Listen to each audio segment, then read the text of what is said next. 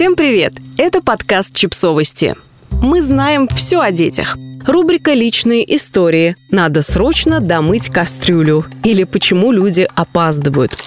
Однажды наша семья почти осталась без отпуска на Черном море, так как маме нужно было срочно домыть кастрюлю. Не оставлять же ее киснуть на три недели. Кастрюлю мама домыла, а вот на поезд все опоздали. Пришлось ночевать на вокзале и ехать следующим. Я всегда вспоминаю эту историю, когда нужно срочно выходить из дома, а на глаза попадается чашка, которая так и просит, чтобы ее помыли. Почему мы опаздываем, особенно если это происходит постоянно?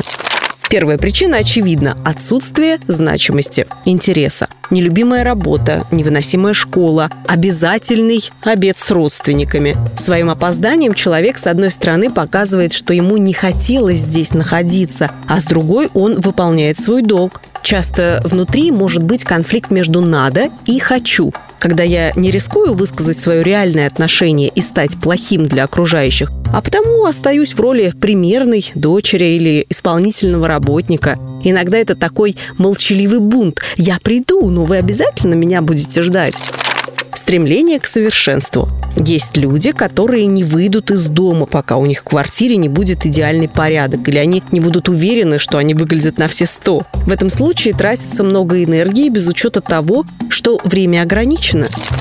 Желание привлечь внимание. Те, кто приходит последними в разгаре событий, обычно не остаются незамеченными. Психологических причин может быть больше. Жажда власти, повышенная тревожность, страх одиночества или отвержения. Суть их одна. Через опоздание я удовлетворяю какую-то потребность, которую могу даже не осознавать. Есть и другой фактор – наше восприятие времени. С одной стороны, мы можем индивидуально нуждаться в большем количестве времени из-за особенностей темперамента, например. С другой – научиться искаженно воспринимать время. Если ребенок с детства слышит «быстрей», «хватит копаться», «опять мы опоздали», с подобным отношением он пойдет и во взрослую жизнь. Подписывайтесь на подкаст, ставьте лайки и оставляйте комментарии. Ссылки на источники в описании к подкасту. До встречи!